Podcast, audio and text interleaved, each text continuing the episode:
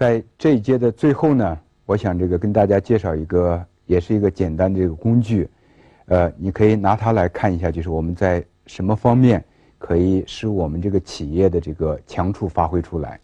这个工具呢，来自于这个博弈论，呃，它呃实际上呃是拿这个呃博弈论的这个理论呢，来指导我们这个企业做事情的一个这个方法。而如果我们拿这个波伊论考虑我们这个企业的这个呃整个的发展的话，我们会发现呢，就是我们要考虑这个有呃五个方面的这个事情。呃，如果这个用这个英文来表示的话呢，就是 parts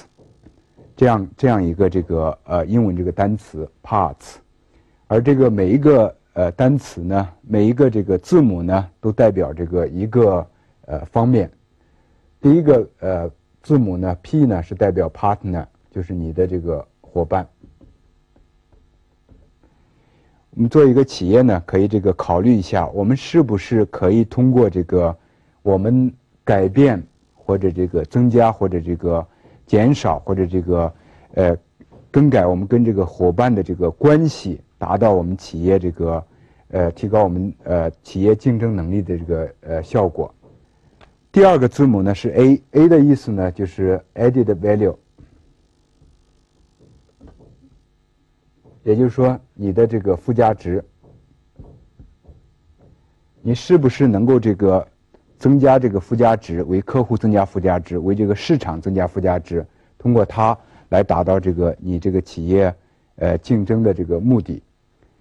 第三个字母呢是 R，它的这个意思呢是 rules，就是游戏规则。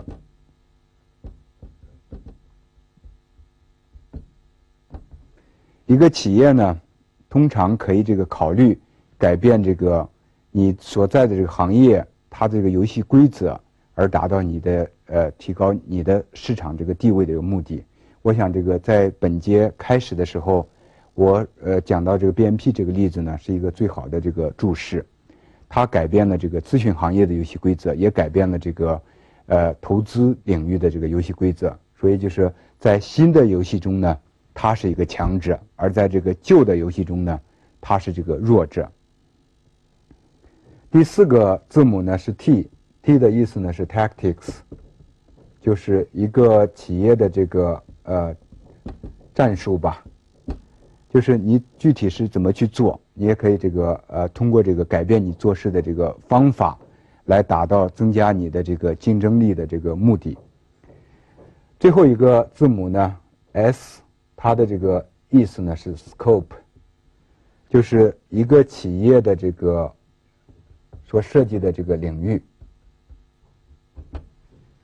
也就是说呢，你作为一个企业，可以通过这个更改你自己的这个涉及的这个或者竞争的这个领域呢，来达到这个呃加强你的这个地位的这个目的。还是回到我们最开始的时候。我说提到这个战争学的这个一个基本的原则，就是在自己最强的这个地方去跟你的竞争对手去这个对比，呃，而不是让这个竞争对手规定说在什么地方我们去竞争。呃，很多企业呢通过这个改变这个呃自己的这个领域，通过这个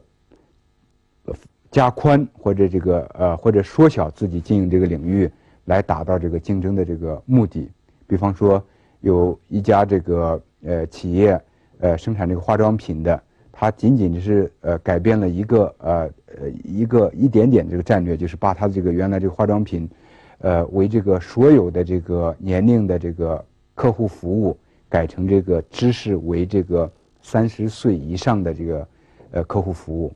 结果呢，不但它的这个营业额没有下降，反倒这个上升了很多，为什么呢？因为它的这个领域的这个缩小，使它这个企业变得这个更聚焦、更集中，呃，更呃更容易这个为他目标的这个群体服务。而那些这个三十岁以上的人都觉得，呃，自己终于找到了一个这个专门为他服务的这个化妆品生产商。而三十岁以下的人呢，实际上呃并不是一个很大的这个客户群体。所以就是我们。呃，每一个企业呢，可以这个考虑一下，就是我们是不是能能够在这个五个方面，去呃进行一些这个转换，进行一些这个变化，能够达到我们提高我们竞争的这个目的。通过这些的转变呢，能够把我们的强项发挥出来，把我们的弱点给掩盖掉。这就是我们通过这样一个工具所要达到的这个目的。最后呢，我想对呃这一部分的这个内容做一个小小的总结。每一个企业呢都有这个强处和这个弱项，每一个人都有优点和这个缺点。我们应该把我们的这个精力呢放在呃发挥我们的强处上面，而不是发挥在把我们这个弱点给消灭消灭掉这个上面。这样做呢，通常是能使我们得到这个好的这个结果。就像这个军事学中的这个原则，呃，拿我们的呃，在这个我们强的地方去跟敌人去这个搏斗，呃，在我们强的地方去跟对手去这个竞争。